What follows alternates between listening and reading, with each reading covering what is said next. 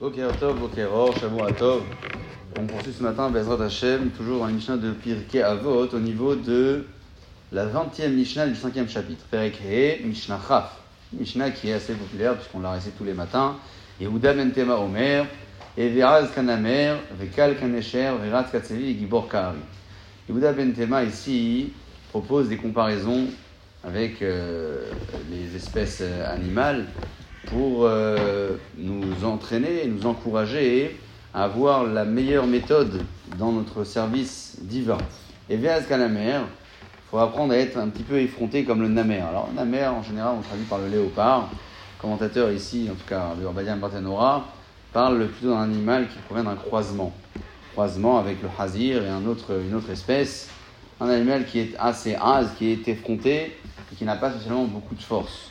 On nous demande ici, selon le maître de la Mishnah, d'avoir nous aussi une forme d'effronté, alors non pas extérieure, mais plutôt intérieure. Intérieure, dans quel sens?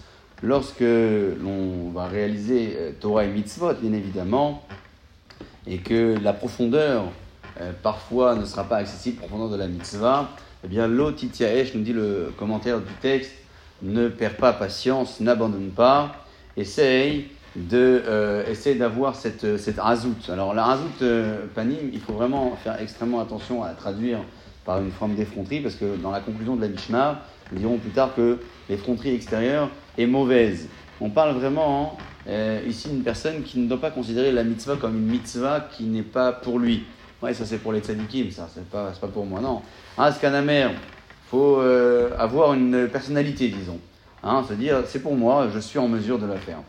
Et c'est là que Kalkanesher, plutôt, c'est là que convient la traduction de la légèreté comme l'aigle qui, euh, qui a une forme de légèreté dans, son, dans, dans, dans, son, dans ses déplacements. On nous demande ici plutôt, dans ce, dans ce cadre-là, de ne pas abandonner la mitzvah qui est difficile.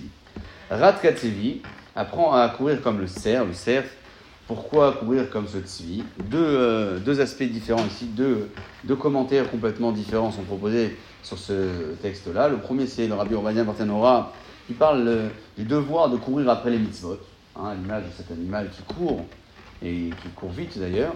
Le deuxième commentaire propose, Rat Katsevi, plutôt de nous, de imposer, à nous conseiller, de nous imposer à nous sauver de la happy korsout, d'une mauvaise interprétation de la Torah, Katsevi, comme cet animal. C'est-à-dire que quand on entend quelque chose qui nous détournerait de notre émouna, bien vite on file, on se sauve, comme ce Tsevi-là.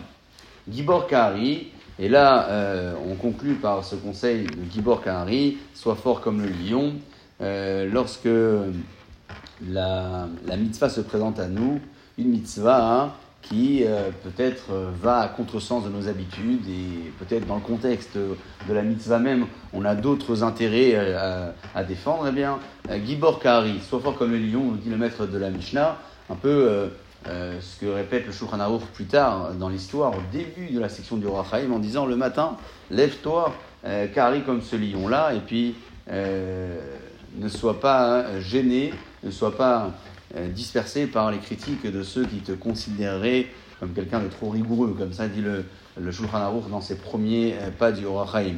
Voyez Omer, après avoir euh, proposé ces différentes comparaisons, alors effronter un petit, petit peu intérieur, se donner de la personnalité, avoir de la légèreté pour courir derrière les mitzvot ou se sauver euh, d'une mauvaise interprétation, avoir une forme de, de, de, de de force euh, physique ou intellectuelle pour ne pas euh, se laisser entraîner par d'autres courants et pour ne pas louper des mitzvot, eh bien tout cela, c'est pour réaliser le service d'Akadosh Bokhu. Mais il précise le maître de la Mishnah.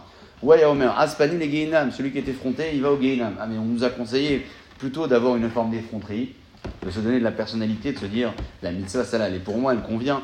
Pourquoi le maître de la Mishnah conclut en disant que celui qui est effronté, il va au Geinam Eh bien, parce qu'il faut faire une différence entre l'effronterie intérieure et extérieure. Quand on dit effronterie intérieure, pas de l'effronterie mauvaise, c'est se donner du caractère, de la personnalité. C'est-à-dire que nous sommes à la hauteur de faire les choses.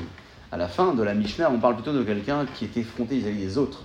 Hein c'est de l'effronterie, c'est de l'orgueil. Ça, c'est très mauvais, puisque celui qui vit sa vie avec une euh, panim, eh se dirige malheureusement vers les méandres du Geinam. Ou panim et Ganeden, à l'opposé de celui-ci se trouve celui qui vit avec beaucoup d'humilité, beaucoup de honte euh, qui aura bien évidemment plus de chances d'arriver dans le Gan Eden. Hiratson, ici, le maître de la Mishnah conclut par un Hiratson qui est unique en son genre.